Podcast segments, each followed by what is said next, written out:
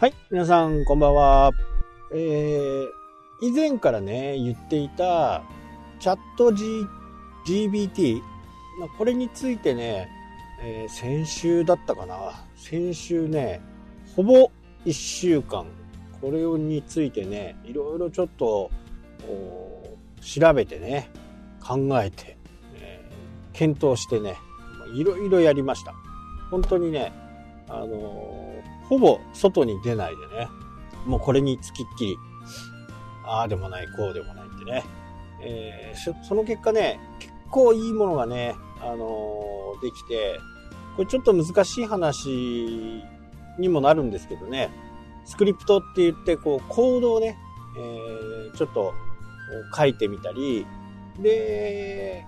いろいろね、自分なりの、まあ、疑問点を解消していくためにね、やってみました。これ、G、GPT、うん、GPT っていうのが、まあ、これ一応プログラムのことなんですよね。で、えー、これがどんどん進化して今 GPT-3 なんですよ。で、去年までは2だったんですね。それが3になって、文字を登録されてるっていうかね、えー、それがね、1700億ワード。まあ、あの、専門用語で言うとね、トークンっていう数値で管理されてるんですけど、まあ、これをね、えー、1億1000ぐらいだったのが、まあ、17倍ぐらいにね、えー、トークンが増えたということで、まあ、3、GTP3 ができて、これに、あの、皆さんがちょっとこう楽しむ、楽しむようなね、えー、ものを、それをね、チャット形式にしたのが、チャット GT、GPT なんですよ。で、僕はそれを、G、うんと、GPT に焦点を当てて、で、そこに対して、えー、こういったことを探してねとかね、えー、こういった風にしてねというような、まあ、命令を作るスクリプトを考えてできたと。で、文字もね、あのー、こういう段落にしなさいとか、えー、最後に結論は言いなさいとか、あ1000文字ぐらいでとか、1700文字ぐらいでとか、この辺ね、自由に変える、変えることができるんですよね。でも、そこまで、あの、その言葉についてデータがなければ、同じことをね、繰り返すようにもなってましたね。だからまだまだ、これからね、どんどん4、5、6ってね、どんどん勉強されていくのかなというふうにね、思ってる。やっぱりね、あの、チャットでやる分っていうのは、まあ、あれ、かなりの文章を入れて、えー、要約しなさいっていうこともね、できるんですけど、僕のね、指示したのは、えー、ブログを書いてと。で、えー、まあ、キーワードを選んでということ。で、そのキーワードに対して、どのくらいのね、検索ボリュームがあるのか出して。で、ブログを書いて。あと、面白そうなのはね、小説も書いてもらえるんです。これについて小説書いて。で、これって、あの、いろいろね、この AI について結構ね、語り継がれている、もう I love you っていう言葉について、あの、小説書いてって言ったらね、結構なボリュームでね、あの、書いてくれました。まあ、AI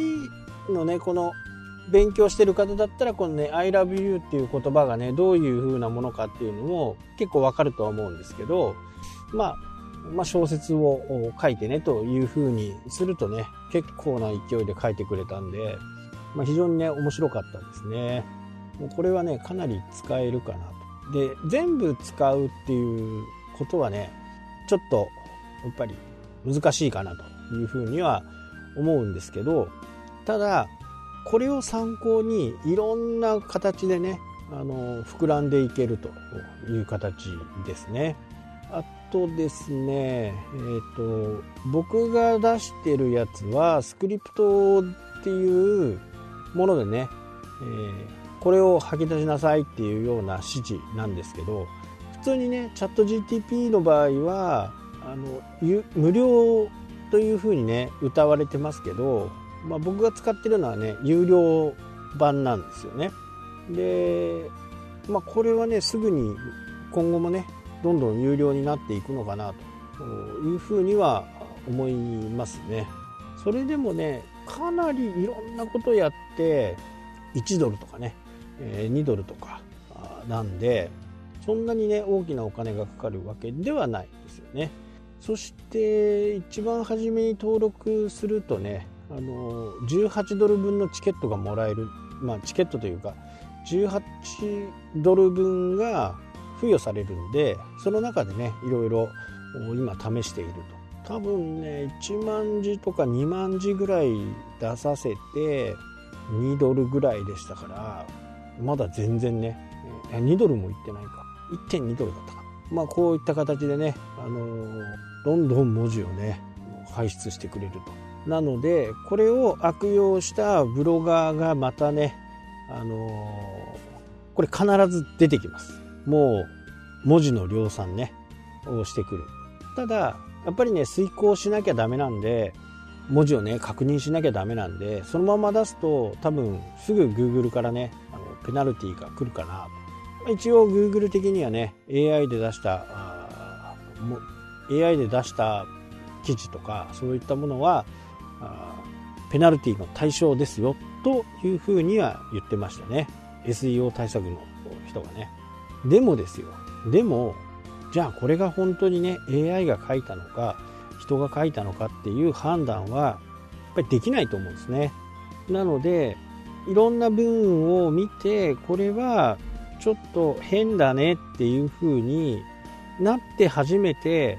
えペナルティが発動されるかなというふうになるのでこれ機械じゃ判断できないと思います。だから人的にね、あの人が見てそれを変えていく。変えていくっていうかペナルティのね、え対象にするというふうな感じかなと思いますけどね。まあ実際にね僕もブログにね、え、記事を出してみましたけどこれちょっとね、あのビビってその記事はあのノーインデックスにしてねあの Google のその検索から除外してねっていうような指示は出しました。なので全く問題はないんですけど、まあ、一応ね、えー、Google 的にはペナルティですよと言ってるんでね。まあ、もうちょっとねこの話もしていこうかなと思います。はいというわけでね今日はこの辺で終わりになります。それではまた。来たっけ？